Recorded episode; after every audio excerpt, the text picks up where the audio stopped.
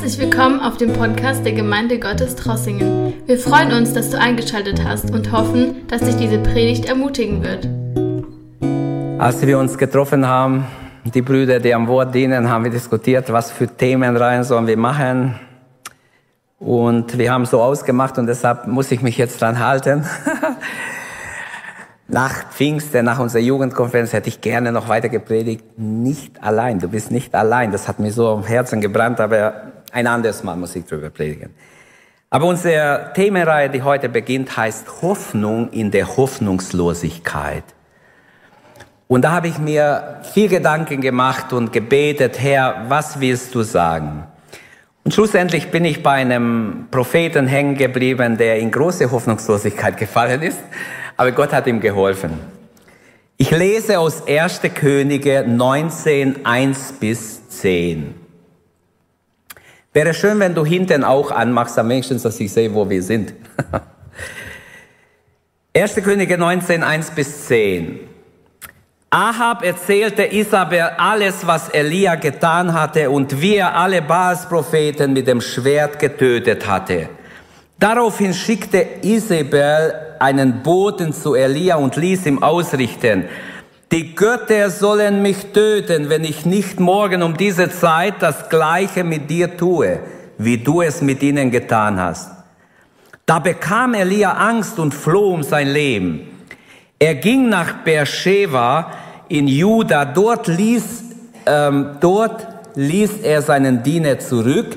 Er aber ging allein eine Tagesstrecke weit in die Wüste.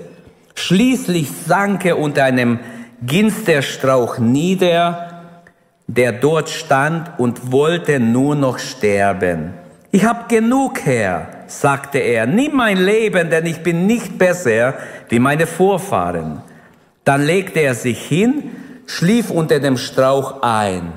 Doch plötzlich berührt ihn ein Engel und sagt zu ihm, steh auf und iss. Er blickte um sich und sah ein Stück auf heißen Stein gebackenes Brot. Ich habe gedacht, Mensch, das gibt's doch gar nicht. So speziell gebackenes Brot bringt ihm Gott. Auf einem heißen Stein gebackenen Brot sieht er, und einen Krug Wasser bei seinem Kopf stehen. Also aß und trank und legte sich wieder hin. Da kam der Engel des Herrn ein zweites Mal, berührte ihn und sagte, steh auf und iss, denn vor dir liegt eine lange Reise. Er erhob sich, aß und trank, und das Essen gab ihm genug Kraft, um 40 Tage und 40 Nächte bis zum Berg Gottes, dem Horeb, zu wandern. Horeb ist ja Sinai, der Berg Sinai, nur ein anderer Name dafür. Dort fand er eine Höhle, in der er die Nacht verbrachte. Doch der Herr sprach zu ihm, was tust du hier, Elia? Elia antwortete, ich habe dem Herrn, Gott, dem Allmächtigen, von ganzem Herzen gedient. Luther übersetzt, ich habe geeifert für Gott, den Herrn. Ich habe ihm von ganzem Herzen gedient, heißt in dieser Übersetzung, denn die Israeliten haben ihren Bund mit dir gebrochen, deine Altäre niedergerissen und deine Propheten getötet. Ich allein bin übrig geblieben und jetzt wollen sie auch mich umbringen. Bis hierher Gottes Wort. Beten wir, dass Gott zu uns redet. Gott sein Wort in unser Herz sendet. Vater, ich danke dir in Jesu Namen. Danke, dass wir von dir alles erwarten dürfen heute Morgen, denn dein Wort ist lebendig und kräftig und stärker oder es dringt durch wie ein zweischneidiges Schwert, bis dass es Mark und Seele durchtrennt. Danke, Herr, dass dein Wort stark ist, um jede Bindung zu brechen, jede Macht der Sünde zu brechen, jede Krankheit zu überwinden. Ich danke dir, dass du heute Morgen dein Wort sendest, Herr. Segne jeden Einzelnen, der zuhört, ob hier live oder im, durch, durch den Livestream. Ich bitte dich, Herr, rede zu uns, offenbare dich, sende dein Wort, Herr, inspiriere mich, das zu sagen, was du gerne sagen möchtest, Herr. Ich danke dir dafür. Danke, Herr, dass du mitten unter uns wanderst und Menschen berühren wirst, Menschen heilen wirst, Menschen ermutigen wirst und neue Hoffnung geben möchtest. Amen. Amen. Bitte nehmt Platz. Es war schwer, ein Thema für dieses, äh, diesen Abschnitt zu finden. Okay, unsere Themenserie wird sein Hoffnung in der Hoffnungslosigkeit. Ich habe überlegt, der Weg aus der Krise wäre ein gutes Thema. Oder Depression, wie Gott es behandelt. Wie kommen wir raus aus der Depression? Auf jeden Fall hat dieses, dieser Text mit Kampfmüdigkeit auch zu tun. Wenn man länger kämpft für Gott oder unterwegs ist mit Gott oder sich für das Reich Gottes einsetzt, es kommt sowas wie eine Müdigkeit manchmal und auf jeden Fall kann ich davon reden und dann, dann kann es in eine Krise, kann es so eine Krise werden in unser Leben. Es kommen Wüstenerfahrungen im Leben. Es kommen so Situationen, wo man innerlich deprimiert ist. Man wollte etwas vielleicht verändern und es hat nicht geklappt. Wie bei Elia, er wollte Israel zurückgewinnen für Gott und es ist schiefgelaufen. Obwohl Gott ihn so wunderbar im Kapitel 18 benutzt hat. Auf sein Gebet, zuerst mal haben die Baalpriester gebetet, die haben gefleht stundenlang und nichts ist geschehen. Er hat sie noch herausgefordert, ruft lauter, ruft lauter, vielleicht schläft, schläft euer Gott, weckt ihn, ruft lauter oder hat verschiedene Sachen ihnen gesagt und sie riefen und riefen und nichts passiert. Ich glaube, es war Nachmittag um 17 Uhr, tretet Elia vor dem Altar, er hat alles hingerichtet. Er spricht ein kurzes Gebet und Feuer fällt vom Himmel. Alle sind da, auch die Feinde sind da, die Götzendiener. Alle schauen zu, dass ja keine mogelt. Elia war so, so überzeugt, dass Gott ihm hilft. Er sagt, bringt Wasser überschüttet das Opfer mit Wasser, bringt mehr Wasser, bringt noch mehr. Alles war patschnass. Wie soll ein, nehmen wir an, ihr grillt heute Nachmittag. Ihr würdet nicht euer Grill mit Wasser überschütten, oder? Aber wenn schon ein bisschen Wasser ausschüttet, ein Becher Wasser macht nichts, aber mehrere Eimer Wasser auf euer Grill, das wäre ja dumm, das raucht nur. Es würde nicht brennen, egal welches Material ihr nehmt. Es würde nicht brennen, aber Elia sagt, noch mehr. Ja, das reicht nicht. Mehr Wasser. Und wir können ja nachlesen im Kapitel 8. Auf jeden Fall, Gott steht zu Elia. Plötzlich kommt göttliches Feuer und verzehrt alles. Sogar das Wasser. Das Opfer wurde vor ihren Augen verzehrt und ein Schrecken fuhr in den Israeliten. Alle schreien, Jahwe ist Gott, Jahwe ist Gott, Jahwe ist Gott. Sie alle kennen den Gott Israels als den richtigen Gott. Die Baalspriester wollten rennen, aber dann hat Elia gesagt, fangen Sie. Kein einziger soll entkommen. Alle müssen sterben. Sie haben Israel verführt. Und in dieser Situation, als das alles passiert ist, der König war anwesend. Er stand da und hat geschaut, ob Gott auf Elias Gebet antwortet. Und er hat selber gesehen, wie Gott antwortet. Er ist Zeuge. Und dann war der, der Elia noch sehr freundlich zum König. Er hat ihm angesagt, pass auf, spann deine Pferde, schnell, weil es wird regnen, es wird nicht nur regnen, so wie letzte Zeit regnet es ziemlich stark, wenn es mal regnet. Es wird richtig regnen, spann deine Pferde und er lief in der Kraft Gottes vor seine Pferde her. Lauf du mal vor so eine Kutsche her, der mit voller Pulle äh, fährt. Ich glaube nicht, dass, dass jemand von uns, egal wie sportlich ihr werdet, junge Leute, schafft es nicht. Aber Elia, die Kraft Gottes kommt über ihn und er kann rennen wie schneller wie eine Hase. es ist doch wunderbar. Ich habe einmal gesehen, äh, ich war selber verwickelt in einen großen Unfall mit 90 Autos sind ineinander in England. Und ich habe selber mit eigenen Augen gesehen, Menschen, die unter Schock gelaufen sind. Ihr glaubt es mir nicht, nur wenn ihr sehen würdet. Ich habe gesehen, eine schöne Wiese, aus dieser Menge springt ein Mann raus, er ist so schnell gerannt, wie wenn er unter Strom wäre. Der ist so schnell gerannt, das könnt ihr euch nicht vorstellen. Niemand hätte ihn einholen können. er ist so unter Schock gerannt, so was habe ich noch nie, nie gesehen. Das habe ich aber live gesehen. Ich habe gedacht, was ist passiert? Wie wenn er 10.000 Volt bekommen hätte. Er ist ab. Ich weiß nicht, wo er hingerannt ist, der Arme. Aber es war so, wir waren alle so schockiert. Ich habe auch gezittert am ganzen Körper, weil ständig die LKWs und Autos ineinander fuhren. Es war starke Nebel. Aber ich habe den Mann gesehen, der ist so gerannt. Also Nebel war dahinter. Wir sind schon ins Krankenhaus und während wir vom Autobahn runter sind, habe ich ihn gesehen, von der Menge wegrennen. Ähm, zwei, zwei, ich glaube, zwei ähm, Autos haben versucht, Umwege zu fahren, ihn einzuholen. Wir haben ja Zeit gehabt, wir haben da nicht weiter können. Und die haben ihn versucht, irgendwie einzuholen, aber ich weiß nicht, was passiert ist. Aber denkt, Elia rennt in der Kraft Gottes. Krisen sind Teil unseres Lebens. Elia hat hier eine Krise. Krisen können jedem passieren, auch gläubigen Menschen. Nicht nur Ungläubigen oder Menschen, die gesündigt haben. Krisen können jeden treffen. Auch der große Prophet Elia wird getroffen vor einer Krise. Und wenn er getroffen wird, wer bin ich, dass ich nicht getroffen werde? Und so kämpft und eifert Elia mit großem Erfolg für sein Gott. Und plötzlich ist er oben, ganz oben im Kapitel 18 auf dem Berg und erlebt Gott in eine niedergewesene Weise. Und jetzt geht er in die Tiefe. Er fällt in Depression, in eine tiefe Lage. Und sein Widersacherin ist eine Königin, eine gottlose Königin, die Isabel. Ähm, ich habe in den 80er Jahren meine Predigt gehört über diesen Text. Ich weiß noch, der hat gepredigt über der Mann Gottes, wie eine Angsthase rennt er vor eine gottlose Königin. Also er hat Elia irgendwie kritisiert, dass er so Angst bekam. Aber äh, nachdem ich mich vorbereitet habe und beschäftigt habe mit dem Text, ich glaube, dass es falsch ist. Denn im hebräischen Text wird klar gesagt, dass Elia nicht Angst hatte, aber er wollte nicht vom Königin getötet werden.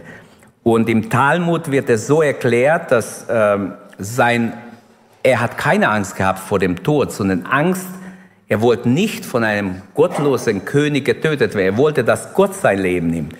Nicht so wie viele heute, die ihr Leben beenden, die sich ein Spritze geben lassen. Es wird immer moderner, dass Menschen einfach ihrem Leben ein Ende setzen, weil sie nicht mehr wollen oder krank sind All das ist nicht richtig, denn die Bibel sagt, wir sollen kein Ende setzen in unserem Leben. Es gibt in Sprüche so eine Stelle, ähm, sei nicht, sei nicht ähm, ein Narr, dass du dein Leben ein Ende setzt. Aber es gibt viele andere Stellen, die klar uns zeigen, Gott hat uns geschaffen, er weiß, wann unser Ende kommt, er muss unser Ende bestimmen. Und Elia ist genau diese Meinung. Gott, nimm mein Leben. Es reicht. Ich kann nicht mehr. Ich bin am Ende. Also er flieht in die Wüste. Er sehnt sich danach zu sterben. Und hier unter ein äh, Wacholderbusch schläft er ein. Äh, was Elia erlebte, ist die Erfahrung vieler Menschen. Und viele Menschen wissen gar nicht, was sie haben. Sie haben einfach, irgendwie sind sie innerlich niedergeschlagen. Vielleicht haben sie eine schwere Krankheit, was Schlimmes erlebt, die Arbeit verloren oder sonst was. Man ist einfach innerlich niedergeschlagen. Und jeder von uns erlebt Phasen wie Elia. Ähm, das Alte, das Gewohnte gerät im Wanken, Neues kommt ins Leben und man ist damit gar nicht gewöhnt und dann äh, solche Erfahrungen bringen im Leben eines Menschen Unsicherheit, Ängste, Probleme. Also man stürzt in eine Krise. Und die Frage ist, wie hilft uns die Bibel in dieser Situation? Und diese Geschichte Elias hier ist ein Urbild einer Lebenskrise. In Bildern von der tiefen Schicht der Seele, könnte man sagen, beschreibt diese Erzählung äh, die einzelnen Stufen einer Krise. Zuerst die Abbruch oder die Ausbruch der Krise, die Ausbruch der Krise, ein Not, dass er nicht mehr heraussieht, dann Fluchtversuch, er rennt um sein Leben er geht in die Wüste, also Abstand, man möchte mit niemand zu tun haben. Dann der Todeswunsch, Depression, Schlaf, er will nur noch schlafen und niemand um sich haben. Aufenthalt in einer Höhle. Aber dann, das Schöne ist, es endet nicht in der Psychiatrie, wie heute viele, die so sowas erfahren, enden in, im Rote Münze oder irgendwo in der Psychiatrie. Nein, beim bei Elia ist das Schöne, Gott greift ein, mitten in diese Situation. Bevor es zu Ende geht, bevor er noch schlimmer abstürzt, kommt Gott in sein Leben. Gott schickt einen Engel vorbei. Ist das nicht wunderbar? Es gibt immer noch Engel, die unterwegs sind, denen zu dienen, die die Erlösung erben werden. Die Engel sind unterwegs, immer noch schwer beschäftigt. In der ganzen Welt bin ich sicher, sind die Engel auch heute noch unterwegs und sie wollen Menschen aus der tiefen Krise herausholen, ermutigen. Gott hat immer Ermutigung. Die Engel Gottes haben immer Ermutigung für Gottes Kinder. Amen. Preis dem Herrn. Und dieser Weg, dieser Weg mit dem hier kurz genannten Stationen spiegelt eigentlich die innere Reise eines Menschen durch hoch und tief und wieder hoch und wieder tief. Unser Leben verläuft nicht einfach so sondern wir erleben gute, schlechte, gute Tage, schlechte Zeiten. Und wichtig ist, dass wir das Ziel vor Augen haben. Diese Reise durchs Leben zeigt auch eine richtige Lebenskrise bei Elia und brauchen uns nicht wundern, wenn wir es mal auch erleben. Die Frage ist, wie, ähm, ist unsere Stellung zu Segenszeiten, denn der Hintergrund ist Kapitel 18. Kapitel 19 wäre nicht passiert, wenn Kapitel 18 nicht passiert wäre. Kapitel 18 ist das positivste Kapitel im ganzen Buch, weil Elia erlebt Gott in eine un, un, unheimliche Weise. Also, junge, junge Leute, es war sehr schön, der Wake-up, ihr habt Gott erlebt, viele haben hier gebetet. Was ist passiert nächste Woche? Der Satan wird angreifen, das sage ich euch. Er kommt, er greift euch an wenn ihr Gutes mit Gott erlebt habt, er wird sofort angreifen. Wenn ihr vom Berg runterkommt, also aus dieser wunderbaren Zeit, wo einander gestärkt habt, einander den, einer den anderen ermutigt hat, im Gebet, er wird angreifen. Wir sehen in dieser Geschichte drei verschiedene Haltungen. Ich bin noch gar nicht bei meiner Predigt, das ist alles Einleitung. Aber ich muss das vorbauen, damit ihr nachher versteht, was ich sage. Ähm, drei Haltungen, die man einnehmen kann nach einer besonders gesegneten Zeit. Ja, endlich habt ihr es kapiert. Schön. okay. Die erste Haltung sehen wir bei Ahab. Ahab zeigt uns, wie man empfangene Segen verlieren kann. Er lässt nicht an sein Herz. Er ist dabei auf dem Berg Karmel. Er sieht alles. Er erlebt Gottes Eingreifen, aber es geht nicht zu sein Herz. Er geht nach Hause. Er kennt seine böse, gottlose Frau. Sage ich jetzt mal so, die war echt böse. Die hat Menschen umbringen lassen und hat Erbe weggenommen und alles mögliche. Wir wissen, wie böse Rat die gegeben hat. Es war eine ganz schlimme, selbstbewusste, aber in der Bosheit verankerte Frau, die Isabel. Und er erzählt dir einfach, ah, was war erzählt, aber du, der hat alle deine Propheten umgebracht. Alle wurden umgebracht. Und statt dass er sagt, du, aber Gott hat sich nicht zu ihnen gestellt. Gott hat sich zu dem einen, zu Elia gestellt. Und du musst dich in Acht nehmen, weil auch du bist auf der Liste, wenn du weiter in diese falsche Religion bleibst. Nein, Ahab nimmt Gottes Wunder überhaupt nicht zu Herzen. So sind viele Menschen, die sehen ein Wunder, es geht ihnen nicht zu Herzen. Sie verändern ihr Leben nicht, lassen ihre Sünde nicht, sondern bleiben beim Alten. So haben wir viele Beispiele in der Bibel. Zum Beispiel, der König Zedekia geht zu Jeremia und sagt, du, ich brauche ein Wort von Gott. Hast du ein Wort von Gott für mich in diese schwere Lage? Die Könige kommen, Krieg droht. Ich brauche ein Wort von Gott. Jeremia betet, so spricht der Herr. Er weissagt. Und was macht der König Zedekia, der auch nicht richtig im Herzen war mit Gott? Er geht zu seinen Großen und berät mit ihnen, was sie machen sollen. Er hört nicht auf das Wort des Herrn, das Gott ihm gegeben hat durch Jeremia. Jeremia ist ein echter Prophet, sondern er sagt, was Jeremia gesagt hat, dafür muss der Prophet leiden. Er wird bestraft, weil er Gottes Reden gesagt hatte. Oder wir haben andere Beispiele im Neuen Testament. Da ist ein Agrippa. Gott führt es so, dass Agrippa Paulus predigen hört. Ich würde so gerne Paulus einmal predigen hören. Ich würde für Übersetzung sorgen, egal in welcher Sprache er predigen würde. Ich würde alles machen, bezahlen für Übersetzung. Ich würde ihn gerne predigen hören. Ich habe ihn noch nie predigen gehört, aber ich kann mir vorstellen, wie wunderbar der Mann geprägt hat. Agrippa ist kurz davor, dass er sich bekehrt. Er ist überzeugt, Paulus predigt, er bringt ihm das Evangelium in eine wunderbare Weise.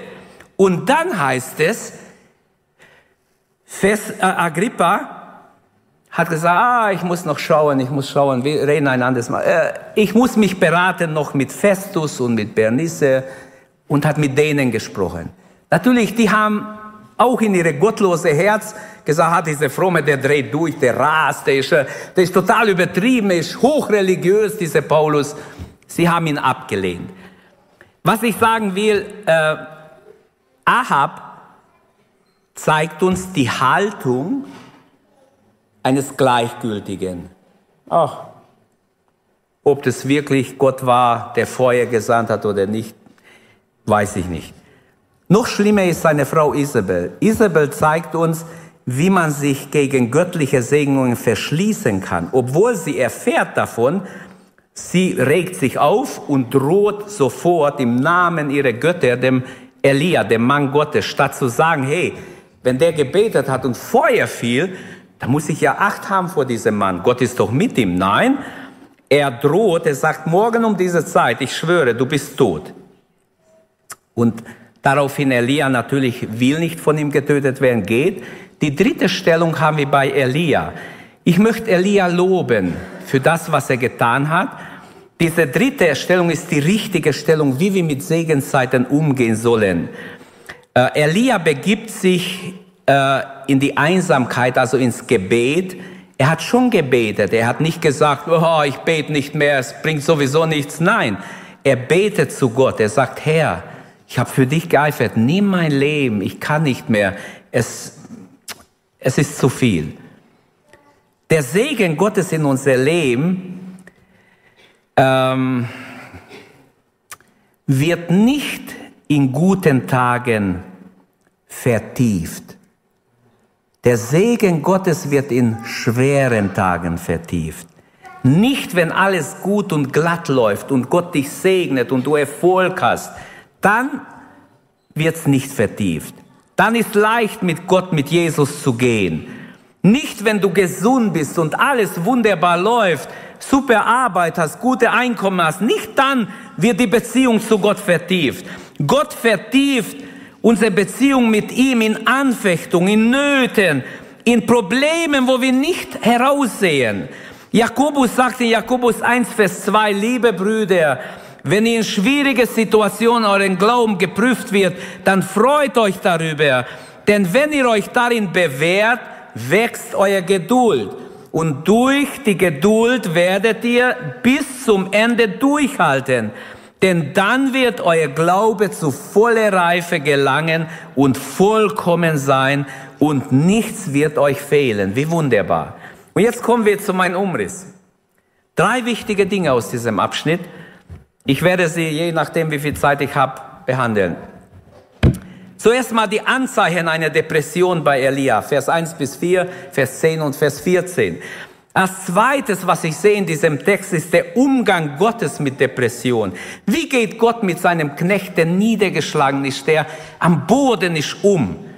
Und drittens möchte ich betonen, Gott hat Hoffnung für jeden von uns. Gott gibt Hoffnung immer noch. Er will jeden Hoffnungslosen stärken und ermutigen. Anzeichen einer Depression bei Elia.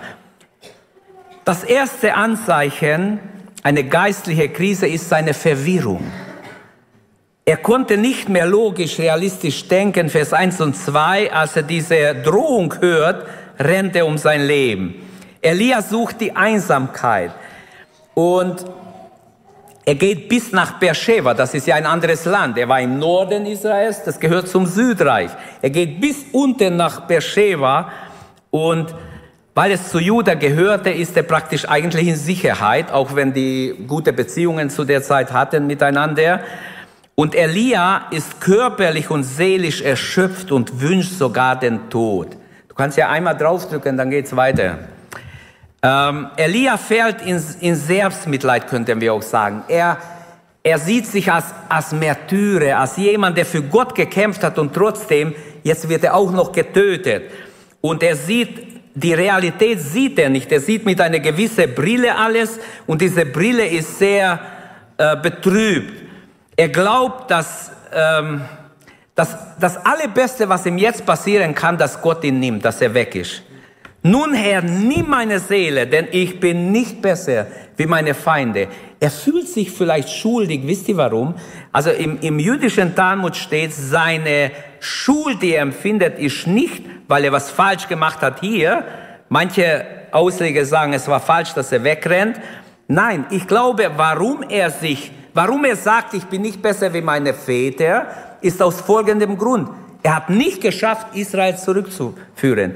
Er denkt an andere Väter, die vor ihm waren, die auch versucht haben, Israel zu Gott zu führen und gescheitert sind. Und er sagt, ich habe alles getan, ich habe mich eingesetzt, ich habe ich hab alles versucht, aber das Volk will sich gar nicht bekehren. Jetzt wollen sie mich auch noch umbringen. Die haben alle deine Knechte, deine Propheten, alles, die, alle, die mit dir zu tun haben, haben sie schon getötet. Ich bin der Einzige. Was er nicht weiß, in seinem Bereich waren vielleicht keine, die er gekannt hat. Im, im Vers 1 steht, Gott sagt, ich habe noch 7000 übrig gelassen, die ihre Knie nicht gebeugt haben vor dem Baal. Also Gott hat noch 7000 echte Diener, Knechte, Mägde in Israel, die sich nicht gebeugt haben. Aber Elia sieht sie nicht. Elia ist einsam. Und er denkt, er ist der Einzige, der übrig geblieben ist. Und jetzt wird Gottes Volk auf Erden ganz ausgerottet. Also es ist ganz wichtig auch hier zu sehen, er glaubt, dass das Beste wäre, wenn er stirbt. Wer hat schon so gedacht? Also ich habe schon ein paar Mal so gedacht. Ich habe gesagt, ja, das Beste wäre, du holst mich. Ich habe keinen Ausweg. Ich weiß nicht, was ich machen soll. Ich habe keinen Ausweg mehr. Und Gott hat immer eine Lösung. Das Schöne ist, Gott versteht uns. Er hat immer eine Lösung. Bei Elia sehen wir ganz klar diese Zeichen der Depression. Äh, er will nicht von, von einer gottlosen Frau getötet werden. Er will, dass Gott sein Leben nimmt. Eines der größten Probleme in der Nachfolge Jesu, das wir manchmal haben, ist nicht erhörte Gebete. Ich merke immer wieder, wie Christen damit kämpfen, nicht erhörte Gebete. Genau genommen beantwortet Gott immer alle Gebete, hat jemand gesagt. Jetzt schauen wir mal, äh, wie beantwortet Gott die Gebete? Seine Antwort kann Ja sein, seine Antwort kann Nein sein oder seine Antwort kann auch sein, noch nicht. Nicht jetzt. Du musst noch warten. Amen. Wichtig ist, dass wir dranbleiben, dass wir nicht gleich bei Gott einen Fehler suchen. Gott weiß, in der Bibel steht, alles hat seine von Gott bestimmte Zeit. Und Gott hat diese Gebete Elias nicht erhört. Herr, nimm mein Leben. Nö, Elia. Ich habe noch ganz anderes mit dir vor. Du ahnst gar nicht, was ich mit dir vorhabe. Ich habe noch einen wunderbaren Plan mit deinem Leben. Du wirst noch Aufträge bekommen und sie ausführen. Und das wird große Auswirkungen haben auf mein Volk. Also ich sage es jetzt so, äh, das ist alles in der Bibel, aber ich fasse es zusammen. Elias Flucht geschah nach seinem großen Erlebnis auf dem Berg Karmel. Es wäre doch schön, mal auch das zu betrachten, bevor man über diesen, würde es noch viel besser verstehen. Aber wisst ihr, dass Ruhe wichtig ist? Dass Gott in dieser Situation ganz vorsichtig mit seinem Knecht umgeht. Und wir haben ganz klar hier Anzeichen der Depression. Ein Herr des Glaubens, Elia, der gebetet hat und Gott hat gesagt, es regnet nicht, bis du es sagst. Boah, ich konnte vor dem König gehen. Ahab, es wird nicht regnen in Israel, bis ich es sage, steht im Kapitel 17, Vers 1. Gott hat gesagt, diese Autorität bitte hier, du hast den Schein in der Hand. Erst wenn du es sagst, wird regnen. Also, dreieinhalb Jahre hat er gewartet, hat er nicht gesagt, es soll regnen. Erst dann hat er gebetet um Regen. Das steht im Ende von Kapitel 18. Dieser Mann hat jetzt, ist am Boden zerschlagen, niedergeschlagen ohne Ende. Er leidet praktisch in diese depressive Phase und er flieht. Und was ich äh, sehe hier in dieser Geschichte, ich muss leider mich kurz fassen, ähm, Gott hat Verständnis für ihn. Er weiß, er braucht jetzt Ruhe, er muss ausruhen, er muss schlafen, er muss viel ruhen, damit sich sein Psyche, sein Leib auch erholen kann. In 1. Mose 2, Vers 2 steht, nachdem Gott alles geschaffen hat, die Schöpfung vollendet hatte, ruhte er am siebten Tag von allen seinen Werken. Dann lesen wir später in 2. Mose 23, 12 hat Gott allen Menschen befohlen, dass sie einen Tag in der Woche Ruhetag haben. Sogar alle Lasttiere dürfen nicht die ganze Woche hindurch. Das Auto kann fahren, sieben Tage vielleicht. Aber die Tiere, Gott hat besprochen, alle Menschen und alle Tiere müssen ruhen einen Tag. Ist doch interessant, dass Gott sogar an die Tiere gedacht hat. Früher hat man mit Tiere alles gemacht. Damit Gesundheit, Regeneration wiederkommen kann, brauchen wir alle Ruhe, eine gewisse Ruhe. Und wie schön ist, wenn wir ruhen können in Gott, wenn wir uns erholen können in Gottes Gegenwart, wenn wir Gottes Gegenwart kommen und die Ruhe Gottes, der Friede Gottes, der höher ist als alle Vernunft, unser Herz regeneriert. Amen. Egal wie stark wir arbeiten müssen, egal wie wir gekämpft haben, wie wir angegriffen wurden, was wir erlebt haben, wir dürfen in Gottes Gegenwart immer wieder erleben, dass der Herr uns neu aufbaut. Auch Jesus sagte einmal zu seinen Jüngern in Markus 6, Vers 31, wir hatten so einen Bibelschüler, der war sehr faul. Wenn wir arbeiten mussten, damals musste man noch immer arbeiten, jede Woche musste mehrere Stunden arbeiten und dann hat er immer gesagt, ja, in meiner Bibel steht, ruht ein wenig. er hat sich immer hingelegt, ruht ein wenig. Und tatsächlich hat Jesus zu seinen Jüngern gesagt in Markus 6, Vers 31, kommt, wir ziehen an einem einsamen Ort, wo ihr euch ausruhen könnt. Und für ihn galt nur dieser Vers, ruht ein wenig. Äh, es ist leicht, Elia zu kritisieren, dass er flieht. Aber lasst uns einfach glauben, dass er nicht unbedingt Angst hatte jetzt so vom Tod, sondern er will nicht von dieser Frau getötet werden. Die Bibel berichtet uns aber von mehreren Menschen, die am falschen Platz waren, weil Gott fragt ihn hier, was machst du? Äh, man könnte auch sagen, Gott sagt, hey, du bist am falschen Platz. Nicht unbedingt. Aber vielleicht ist jemand von uns am falschen Platz. Die Bibel berichtet von mehreren Menschen, mir kam das so, wo ich mich vorbereitet habe, ein Abraham ist in Ägypten, wo er nicht sein sollte. 1. Mose 12, Vers 10. Ein betrogener junger Prophet wird verführt von einem alten Prophet unterwegs nach Hause. Gott hat gesagt, geh hin, sag dem König diese Botschaft und dann dreh um, iss nicht, trink nicht, geh nach Hause. Er hat einen Esel gehabt. Auf sein Esel reitet er nach Hause. Die Jungs des alten Propheten, erste Könige 13 steht die Geschichte. Eine traurige Geschichte. Der alte Prophet war nicht mal im Gottesdienst, war zu faul zu gehen.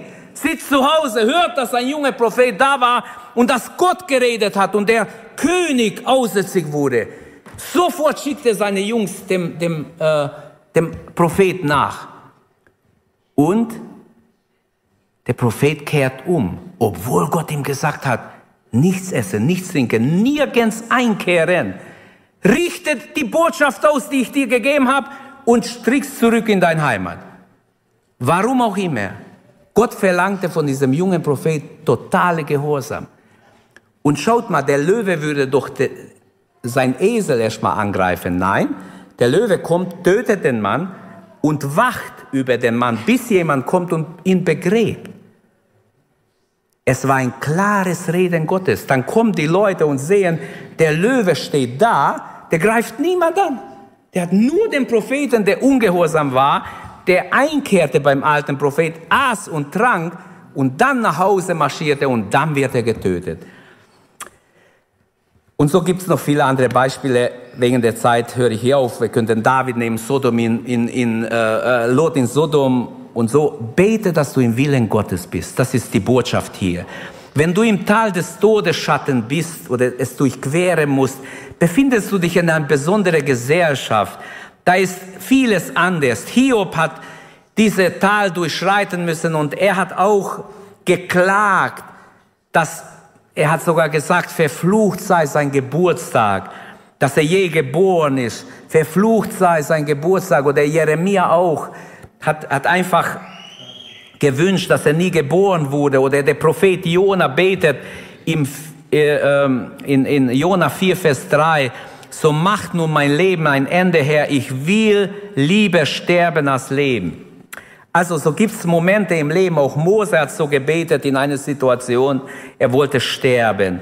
Wer körperlich arbeitet, das ist ein sehr wichtiger Satz. Wer körperlich arbeitet, kann Muskelkarte bekommen, wie wir, wenn wir Fußball spielen. Habe ich Muskelkarte bekommen ohne Ende. Geistliche Leiter, aber wer, wer in der Seele arbeitet, wer im Reich Gottes arbeitet, kann auch deprimiert werden, sehr schnell, weil wir arbeiten oft mental oder nicht mit Muskeln. Und es ist ganz, ganz wichtig, dass wir lernen, auszuruhen, in Gott zu ruhen, die Sicherheit in Gott zu haben. Der Name Elias, mein Gott ist Jahwe. Wäre ein mächtiger Name. Und trotzdem ist er jetzt total am Boden niedergeschlagen. Und jetzt muss ich schnell weiter eilen. Ähm, zu zweiter Punkt, Gottes Umgang mit Depression. Das erste, was ich sagen will, Gott verurteilt seinen Knecht nicht. Er sagt nicht, was ist mit dir? Was soll das? Du, der so viel erlebt hat mit Gott, was soll das, dass du jetzt hier am Bauch liegst, auf dem Bauch liegst hier oder so äh, Selbstmitleid hast? Nein, nein, Gott hat kein einzige Kritik an ihm. Doch plötzlich berührt ihn ein Engel und sagt zu ihm, steh auf und iss. Er blickt um sich her, wer redet, und sieht auf heißen Steinen gebackene Brot und einen Krug Wasser bei seinem Kopf stehen. Also aß und tranke und legte sich wieder hin. Er ist immer noch erschöpft und müde. Er ist ja etwa 150 Kilometer Luftlinie gelaufen. Wenn wir schauen vom Berg Kamel bis Beersheba und dann noch einen Tag in die Wüste, das sind Luftlinie, habe ich geguckt, circa 154 Kilometer. Wenn du die Straße gehst, sind es mindestens 220, 30 Kilometer mindestens. Ist der Mann gelaufen, durchgehend. Der, er musste weiter, weiter, weiter. Aber er geht in die richtige Richtung. Er geht Richtung Sinai. Da will ihn Gott dann haben. Also so daneben ist er nicht. ich sage es jetzt im Nachhinein, kann ich das sagen. Also Gott überrascht seinen erschöpften Prophet mit, nicht mit Kritik, sondern mit Nahrung, mit Wasser, mit Speise. Wie wunderbar, wenn wir kommen im Gottesdienst und Gott überrascht uns mit geistlicher Speise, mit Ermutigung, mit seinem Wort, mit einer Verheißung. Halleluja, wie wunderbar, das habe ich oft erlebt wenn ich niedergeschlagen war. Gott ermutigt. Es ist einfach einzigartig. Nach all dem bringt Gott ihn dazu sogar, dass er Zeugnis gibt. Der Prophet erzählt Gott, wie er gekämpft hat, wie er für ihn geeifert hat und wie er sich eingesetzt hat und alles dran gegeben hat, Israel zurückzugewinnen für Gott. Und Elia war richtig, er war im Willen Gottes, er hat es getan, was er sagt. Aber er sieht jetzt, wie er allein geblieben ist, wie er bedroht ist, wie sein Leben bedroht ist. Er sieht nur die negative Seite. Er hat vergessen, dass Gott auf dem Thron ist und regiert und auch Isabel ist Gott untertan. Amen. Auch unsere Isabel, auch dein Isabel ist Gott untertan. Sie kann nicht mehr machen, als Gott zulässt. Sie kann noch so drohen. Eine Krankheit, die du hast, kann dein Leben bedrohen, aber Gott diese Krankheit ist Gott unterordnet. Gott muss sagen, jetzt kannst du weitermachen oder stopp. Es ist einfach wunderbar zu sehen. Und Elia sieht nur die negative Seite. Dass er allein gelassen wurde, dass er bedroht ist, das ist vor seinen Augen. In Hiob 22, 21 gibt ein sehr, ein, ein Ratschlag ist hier, das sehr interessant ist, wenn wir psychisch angeschlagen sind. Mach Gott zu deinem Freund und schließe Frieden mit Gott. Dadurch wird das Gute wieder in dein Leben kommen. Nimm doch an, was er dir sagt und lass dir seine Worte zu Herzen gehen. Wenn du zum Allmächtigen zurückkehrst und die Sünde aus deinem Haus entfernt, entfernst, wird er dich wieder aufrichten oder aufbauen. Also am Horeb widerspricht Gott Elia nicht. Er lässt Elia sprechen, er hört ihm zu. Er fragt ihn, was machst du, Elia? Was machst du hier? Gott ist doch allwissend. Gott weiß doch, warum er da ist.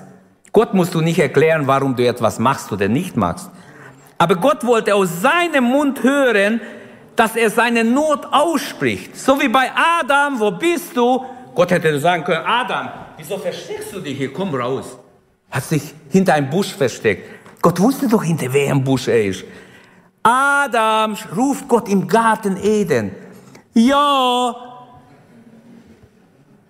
Und dann hast du vom Baum gegessen, wo ich gesagt habe, so meine Frau ist schuld, meine Frau. Und wir wissen die Geschichte. Er schiebt es erstmal auf seine Frau, aber Gott hat Adam auch bestraft, auch seine Frau natürlich. Was ich sagen will hier, Gott fragt, was machst du hier, Elia? Aber das ist noch nicht Anklage.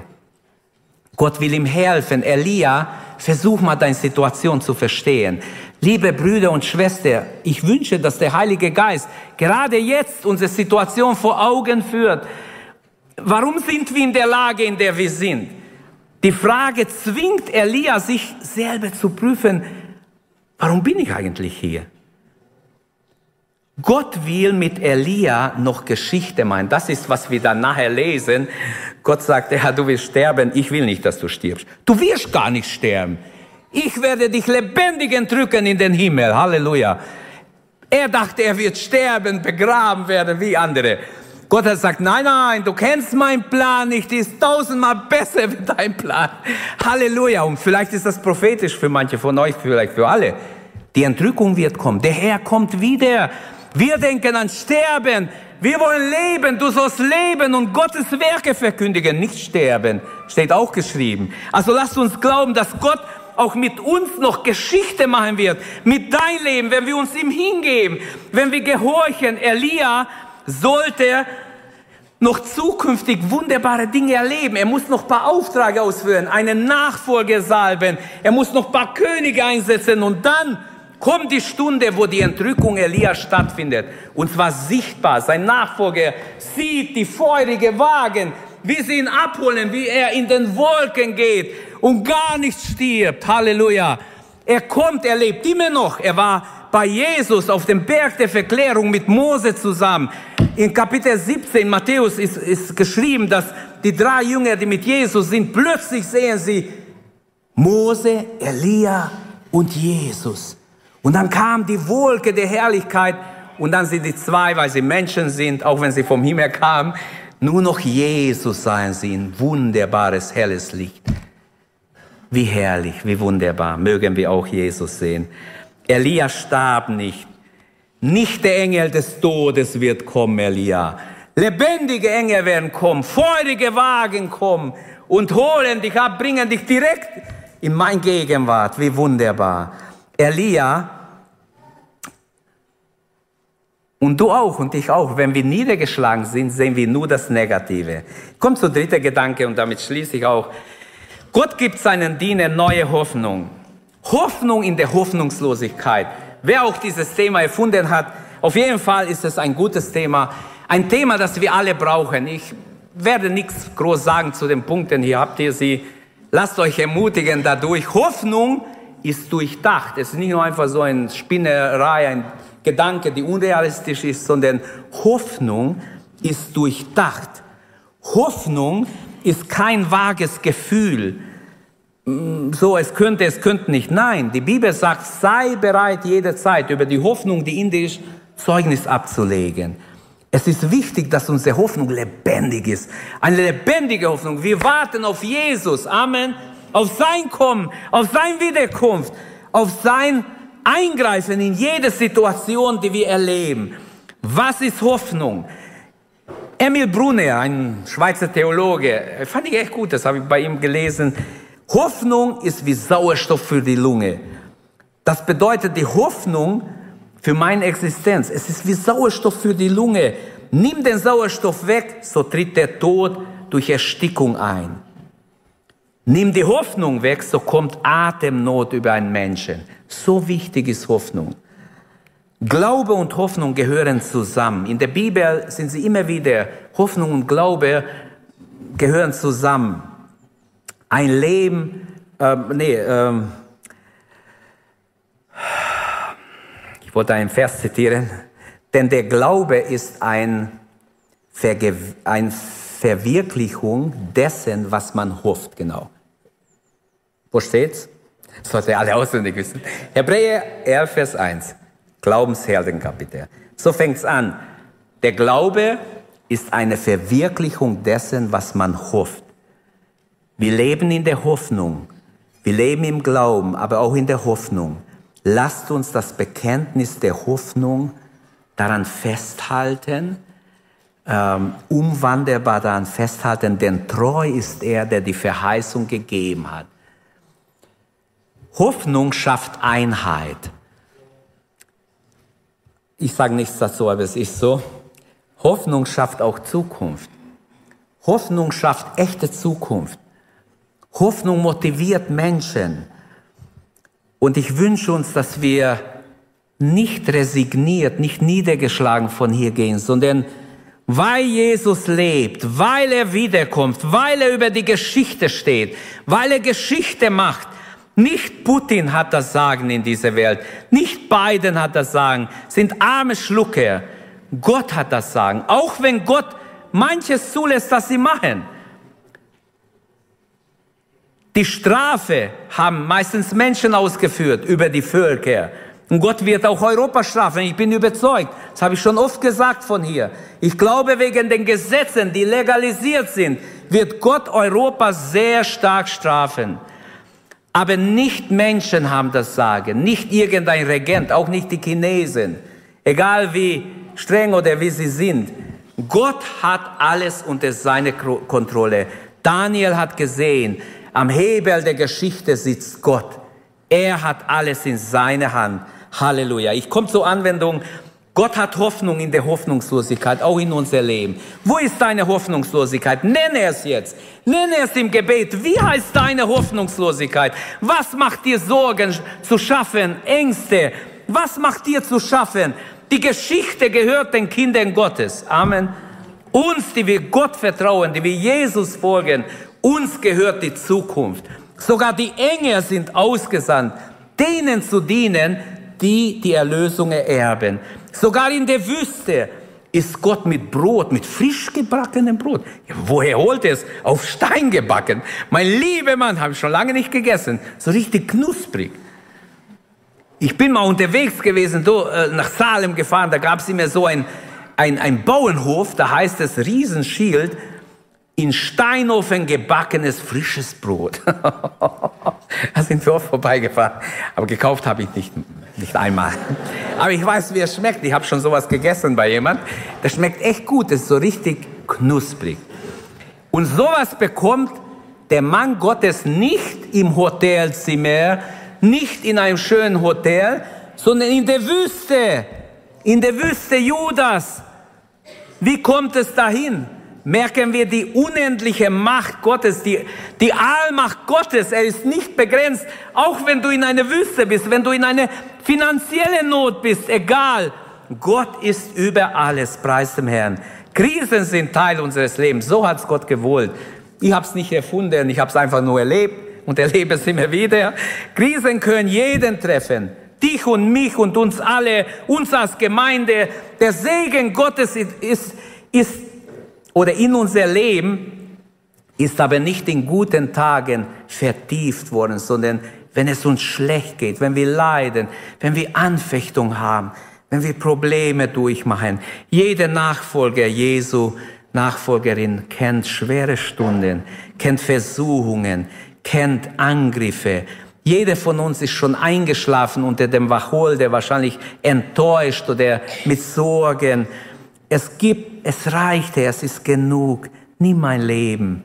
Dieses Gefühl hatten schon die Jünger. Eines Tages sagt Jesus zu Petrus, Petrus, Satan hat euch verlangt, euch zu sichten, wie man Weizen sichtet. Aber ich habe für dich gebetet, dass dein Glaube nicht aufhört, dass dein Glaube nicht aufhört. Was wäre gewesen, wenn Jesus das nicht gesehen hätte, nicht gebetet hätte für Petrus? Vielleicht hätte auch Jesus noch verflucht oder noch schlimmer, als diese junge Frau ihn gefragt hat, du bist doch auch einer von ihnen, sag's doch raus, du bist doch auch ein Galiläer.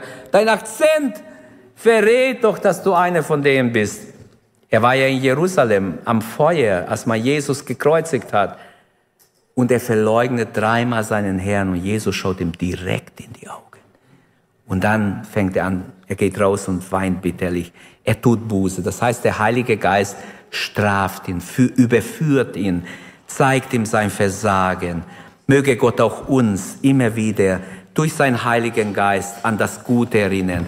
Unser Leben ist bestimmt ein Weg zum Himmel zu sein. Wir sind auch unterwegs, so wie Elia unterwegs war, dieser lange Weg. Auch unser, das ist ein Bild für unser Leben. Wir sind unterwegs und wir dürfen diesen Weg bis ans Ende gehen. Am Ende des Weges steht Gott und er sagt, komm, du treuer Knecht, komm, geh hinein in die Herrlichkeit.